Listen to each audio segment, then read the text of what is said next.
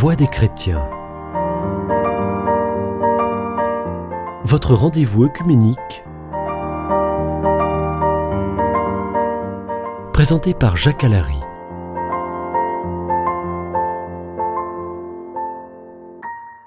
Chers amis auditeurs de Radio Présence, euh, bonjour. Nous nous retrouvons dans le cadre de notre émission Voix des chrétiens. Sont réunis sur ce plateau Père Jean euh, Vézel euh, pour l'Église orthodoxe, patriarcat de Constantinople, Pasteur Erizo pour l'Église protestante unie de France, Père Jean Labro pour l'Église catholique, et moi-même qui suis délégué diocésain à l'œcuménisme. Pour poursuivre le plan, euh, notre plan général des émissions sur l'unité des chrétiens, nous avons déjà parlé de ce qui nous diversifie et ce qui nous divise encore dans les précédentes émissions.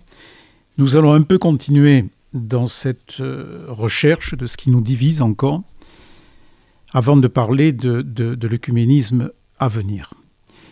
Alors parmi les points qui nous divisent encore, il y a celui, euh, avec des visions différentes, de la réconciliation du sacrement de réconciliation, qui n'est pas euh, euh, vu de la même manière selon les églises orthodoxes, protestantes et catholiques.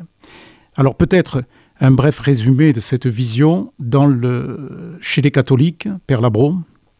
Oui, sur la route de la vie, il y a des rencontres, il y a des choix à faire, il y a aussi des conflits et nous sommes divisés en nous-mêmes, nous nous opposons à d'autres, et par là nous nous éloignons de Dieu.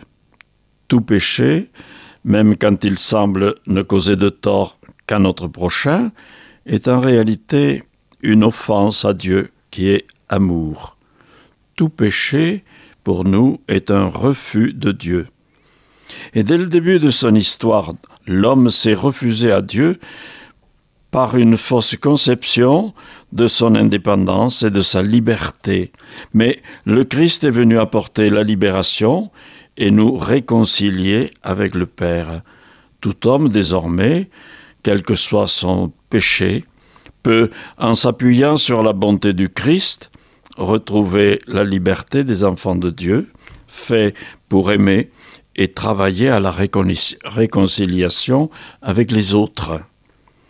Reconnaître ses torts et ses échecs, c'est toujours difficile. Comment nous ouvrir alors au pardon de Dieu? Toute l'humanité est solidaire dans le péché, mais toute l'humanité est aussi solidaire dans le salut. Croyons-nous vraiment au Dieu qui sauve, qui pardonne? Alors dans la vision catholique, cette réconciliation se fait en présence d'un prêtre. Voilà. Euh, dans l'Église protestante, pasteur Hérisot, quelle est la vision de la réconciliation? Je parlerai, comment se pratique-t-elle? Je parlerai à partir du sujet, de l'individu.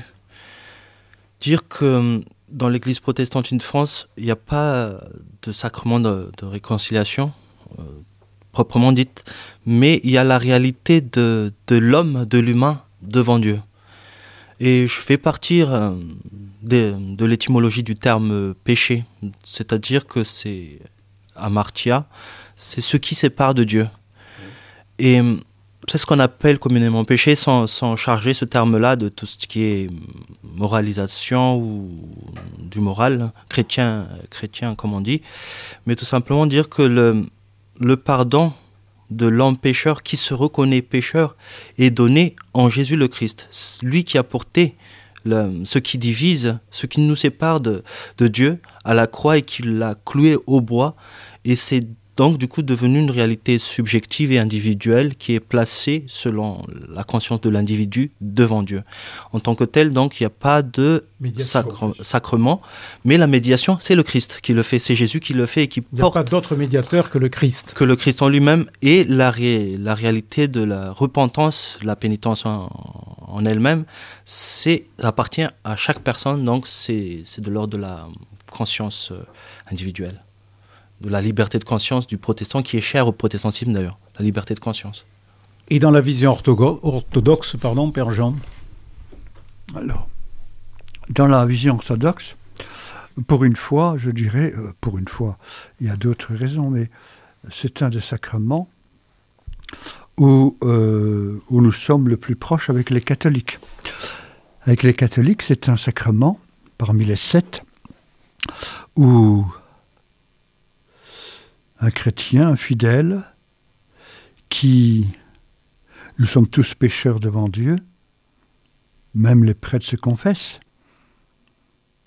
parce que nous sommes limités, eh bien, euh, j'emploierai quand même, j'emploierai le terme euh, euh, le prêtre, d'une certaine manière, est le médiateur, mais dans le bon sens. Hein, il n'y a qu'un médiateur, c'est le Christ, je suis tout à fait d'accord. Mais je dirais que pour exprimer, pour exprimer à nous les hommes, mais qui sommes des êtres de chair, n'est-ce pas, des, hommes de chair,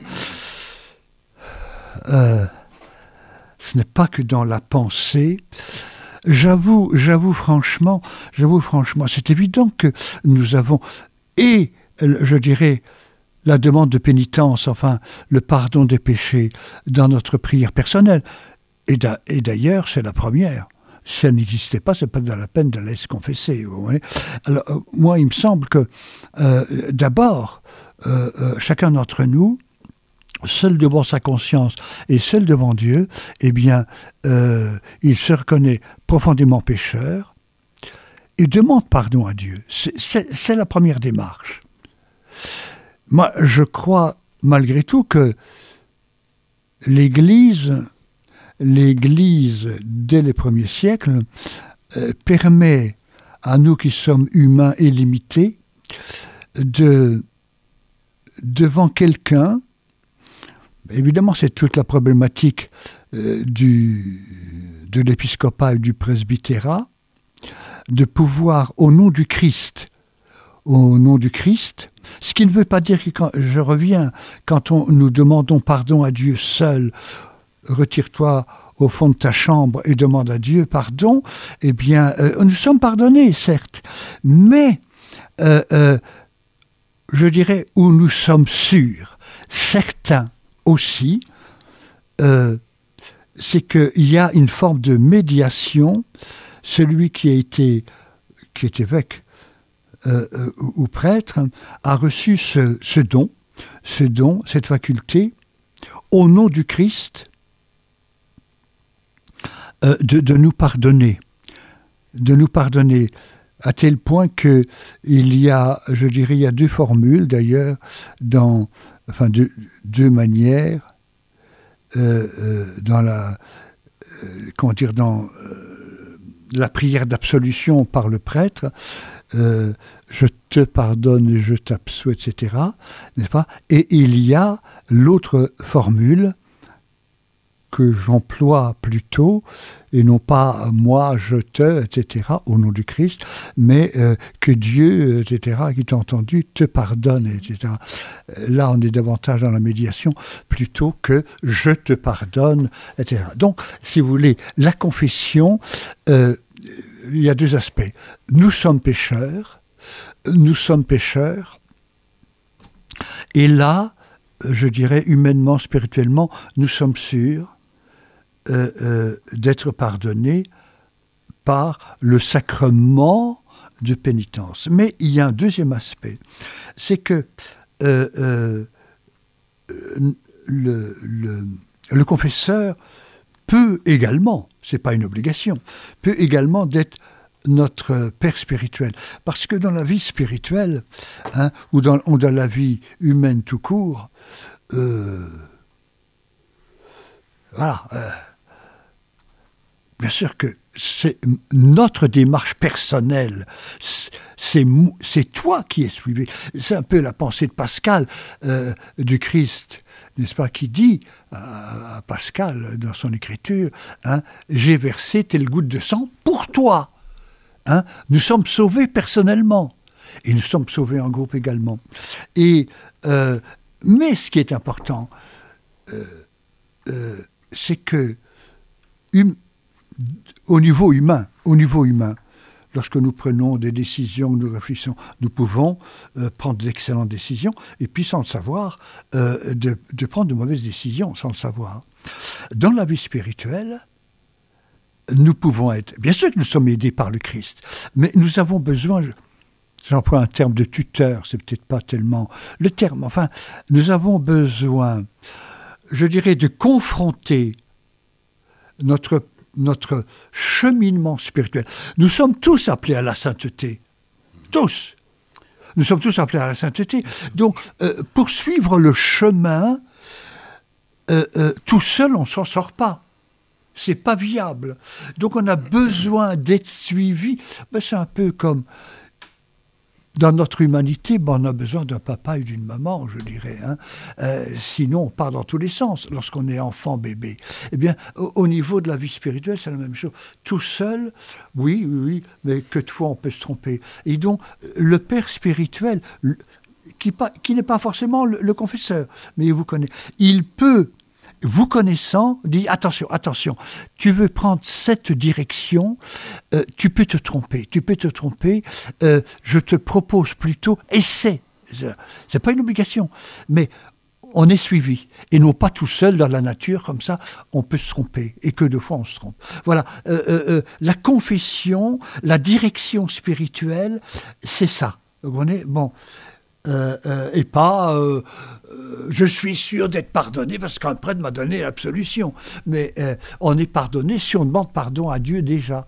Mais il y a un suivi là, il y a quelque chose, moi je, je dirais du terre à terre.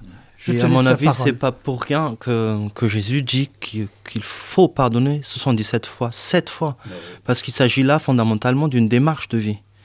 Et euh, dans l'Église unie, c'est vrai que c'est un peu aussi formalisé. C'est pas seulement l'individu devant Dieu, mais aussi c'est la communauté devant Dieu qui porte aussi ce, ce, ce, mal-là et qui cherche aussi la réconciliation. Et dire que dans, dans, dans la liturgie de l'Église unie aujourd'hui, après la prière de repentance, il y a une formule qu'on a fini par apprendre par cœur, à force de le dire, qui dit que Dieu nous met au cœur l'assurance de son pardon et qu'il nous donne la force d'aller vers son royaume. Donc, il s'agit vraiment d'une démarche. Pour nous, c'est le succès des, célébrations euh, euh, pénitentielles ensemble, ensemble, parce qu'on redécouvre des tas de choses du sacrement de. Oui, c'est vrai que oh, l'Église catholique a beaucoup évolué hein, dans le, la, la, pratique de ce sentiment de, de ce sacrement de réconciliation. Il n'empêche que cette différence quand même subsiste entre nos confessions. Je crois que nous sommes arrivés euh, au bout du temps imparti. Euh, nous allons continuer donc à la prochaine émission d'examiner rapidement les divisions qui nous séparent encore. Donc je vous dis à la prochaine fois. Voix des chrétiens. Votre rendez-vous œcuménique. Présenté par Jacques Allary.